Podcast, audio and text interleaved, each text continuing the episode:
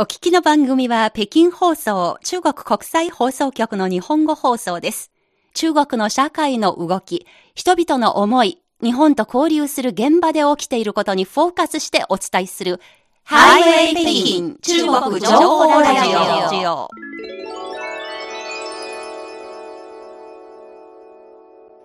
ハイウェイ北京中国情報ラジオ火曜日のご案内は私、王正円と西宝です。ここからは広東省での取材の続きです。今回のキーワードはライブ配信です。まあ、中国では2020年今年はライブ配信元年と呼ばれています。えー、ライブ配信に代表される e コマース電子商取引は企業がコロナ禍を切り抜け安定した経営を守る上で大きな効果を果たしてきたとされています。えー、今回、広東省で中国有数の製造業の集積地である仏山市順徳区で取材をしてきました。湯沸かし器などキッチン家電の A 株上場会社関東万和新電機には生配信基地と呼ばれる広さ1100平方メートルのライブ中継専用スペースが設けられています。はい、ここはこの会社の電子商取引センターが 5G の普及が通信速度にもたらした変化と可能性を見込んで去年下半期に整備したものでした。それでは早速ですが生配信の舞台裏へとご案内します。火曜ハイウェイの王正園と西宝です今広東省広州から南へ約50キロの仏山市順徳区というところにやってまいりました順徳インターネットインダストリアパークです。えこのパークでバンワードという、え中国の民間企業の電子商取引の総まとめ役、総経理の高文光さんに案内をしていただきたいと思います。是这样，我们现在在的这个位置是顺德互联网的一个产业园，这是当时我们。えー、ここにやってきたのは、えー、8階建ての庭がついている建物です。8階建てのこの建物の入り口に、高文光さんに今、概要を紹介してもらいました。ここは、バンワード、ワンフーが2015年にもともと製薬工場の社屋だったところ、買収して3000平米あたりのオフィスビルを持つようになりました。えこれはもともとはいろんな会社に貸し出しスペースとして運営してきましたが、しかし去年、2019年の年末からライブコマースというライブ中継がこれからの商品販売に重要な役割を果たすということを感知をして、そこから1000平方メートル余りの自社用のライブ中継のスペースを用意したということだそうですね。はい。はい、それではせっかくですので、西穂さん、あの、古さんの案内で、どのようにライブ中継をしているのか、とても見てみたいですね。そうですね。早速入ってみましょうか。はい。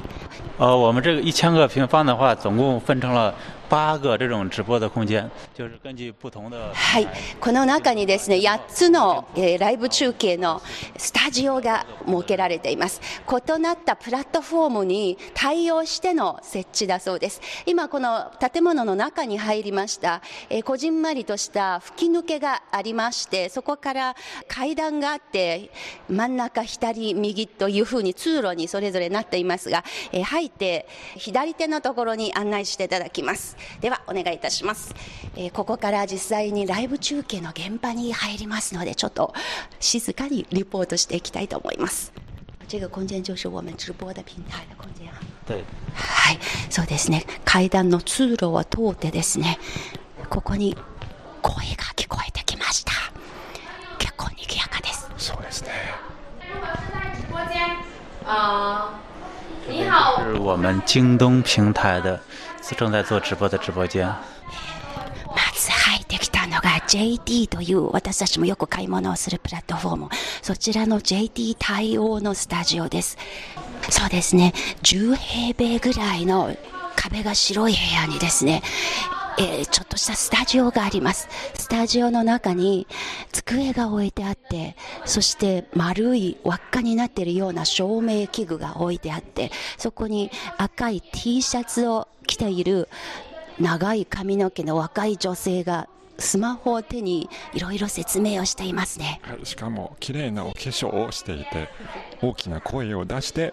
生中継してるんですね。そうですね。でも目の前にパソコンの画面もあるし、商品も並べてあって、携帯スマホがあって、そして壁の脇のところに、またもう一人若い女性がパソコンの前に座って、常にその入ってきたコメントをチェックしたりとか、フォローをしているわけですね。もう本当に一生懸命頑張ってます。カメラも何台も置いてあるようで、忙しそうにしていますね。まあ、照明が綺麗で、とても明るいですね。白い照明が基本的なトーンですが。はい、それからライブコマースをしている人の前のテーブルの上にはこの会社の新しい製品例えば小さな家電製品あの鍋とか湯沸かし器などが置かれていてそれを紹介してるんですね。そうですね。結構なんかワクワクしそうな空間であとこの会社のあれですねキャラクターくまモンじゃないんですがそういうぬいぐるみが置いてありますね、はい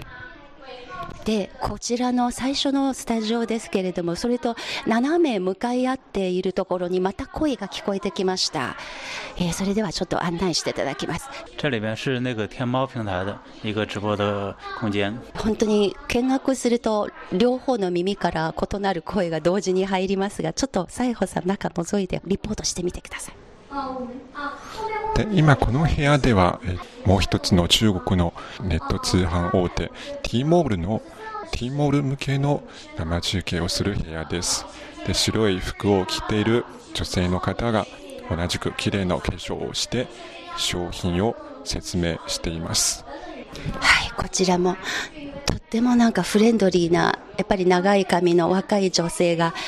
スマートフォンを目の前のスタンドの上に置いてあって常にそれを見ながら喋っています。でヘッドフォンプラスそのピンマイクをですねつけて常に一生懸命働いていますね。同じように2人体制で中継しているようですね。こちらがあの W11 対応の T モールの T モール対応のライブ中継です。まあ、このようなライブ中継の部屋8つあるようですけれども、毎日の勤務時間を知りたいですよね。我们是每天从早上八点半到晚上十二点半。都一直都有人在直播的。もうすごいことです。長い。朝8時半から夜12時半までずっとやっているんですね。この生中継担当するアナウンサーの方何名ぐらいいるのか、これも知りたいですね。我们目前的主播总共有十几个，因为他们是在这种轮流在播嘛，因为一个人一直讲的话会比较辛苦。十数人体制で2時間おきに交代制でやっていると、やっぱり喉使いますね。そうですね。ですので、あこの今ですね、その2つのスタジオからちょっと出たところに広い商品がいっぱい置いてあるところ、えー、それから実際に展示するスペース、台所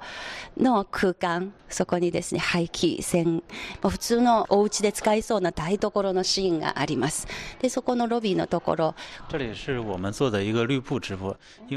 で、この広い空間の中に緑の布がかけてあって、スクリーンですね。そこ、これ CRI でもよくやることですね、このブルーか緑の布をバックにして、そこでアナウンサーが録画すると、いろんなシチュエーションにその画面をはめ込むことができるわけです。やっぱりいちいちそれぞれのライブ中継に対応してセッティングをすると、費用も時間もかかります。こういう形でシミュレーションとオーバーラップすることで、いろんな場面に対応できる、そういう用途だと説明しました効率がいいですね。そうですね。またも常にいろんなところから声が響いてくるのですね。はい。这里是我们那个苏宁平台的一个直播间。こちらが細長いライブ中継のルームです。えー、もう2つ隣り合ってカーテンで仕切ってあって、まず真正面で見えている女性が担当するエリアが大型家電販売店対応の数人という店対応のライブ中継です。で、多くが男性の方のようですね。またちょっとお邪魔するといけないので、西郷アナリポートお願いします。はい。ちょっとカーテンにか中に入って覗いてみると、とても若くて、あの、可愛い男性の方が生中継しています。えー、赤いシャツを着ていて元気に声を出して生中継しています。前の皆さんと同じようにえスマホに向かってライブ配信を見ている皆さんに説明しています。なんかこのスタジオという不思議な空間ですよね。妙に興奮になります。根据当天店铺的这种活动，因为每天店铺的活动是不一样的嘛。えー、毎日ですね、このプラットフォームごとにキャンペーン活動の中身とか商品が、対象商品が違いますので、それぞれのプラットフォームに対応する形で今日はどういう内容のライブ中継をするのか決めるらしいですね。我们是从去年下半年开始就开始尝试去。去年のあの下期から始めましたけれども、やっぱりコロナになった今年から大規模に展開するようになったようです。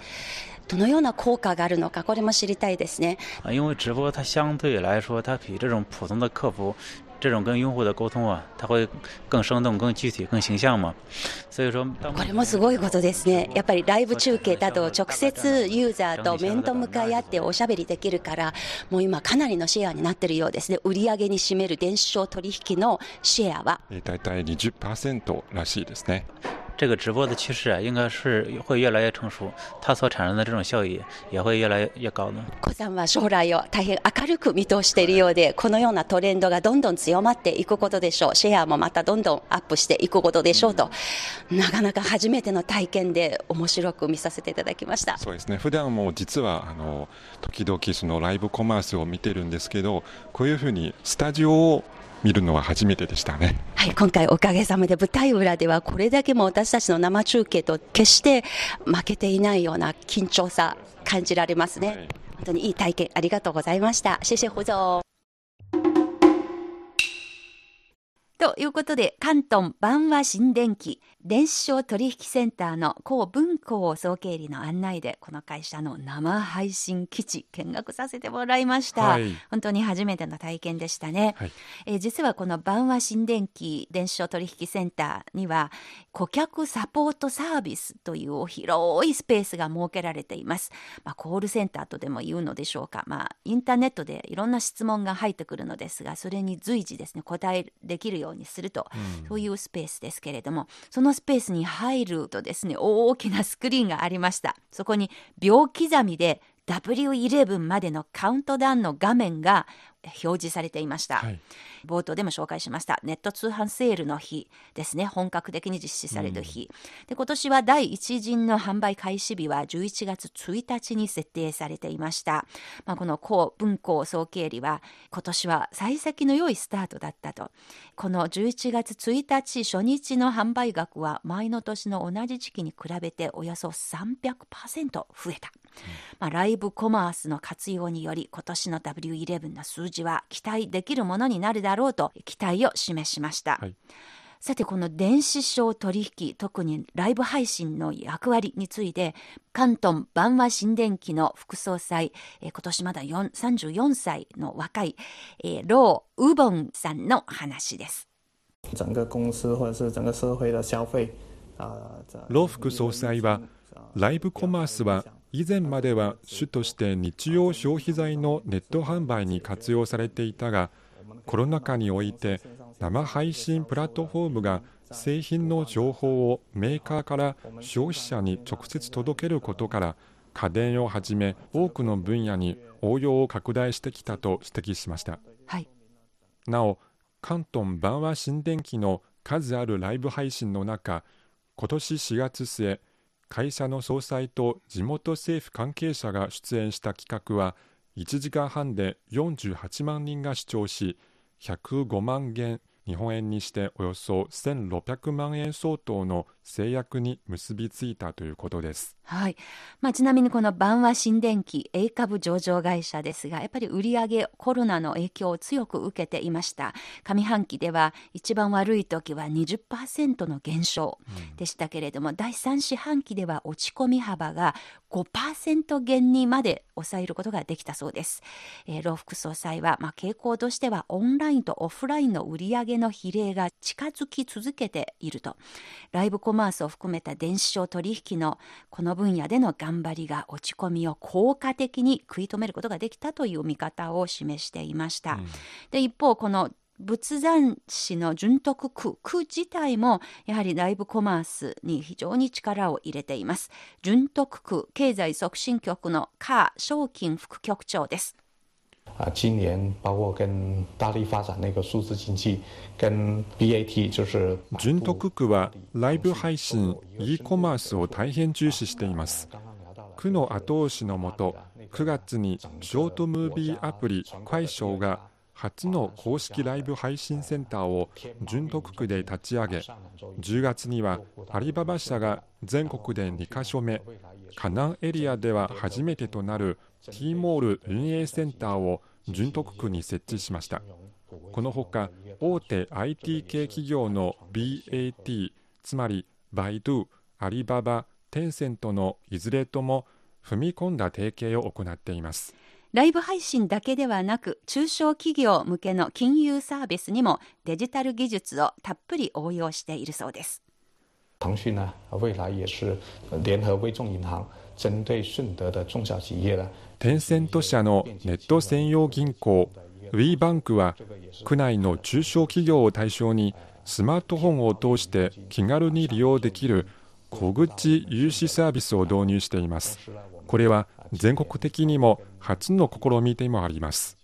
はい。というライコマースの運用状況について、順徳区の発表によりますと、今年第1四半期から第3四半期までの間、区内にある企業、まあ、全部で1万社ぐらいありますが、うん、そちらの企業では合わせて12万6097品目の商品、計8万3000 954回のライブ配信を行ったそうです。でこれらの配信にはおよそ1億2640万人の視聴を集めることができまして、全部で145億元の売り上げを計上したということですね。うん、それからこの順徳区の小売額に占めるオンライン販売額は、これは今年1月から9月までの数字ですが、うん、前の年に比べて13.5%増えました。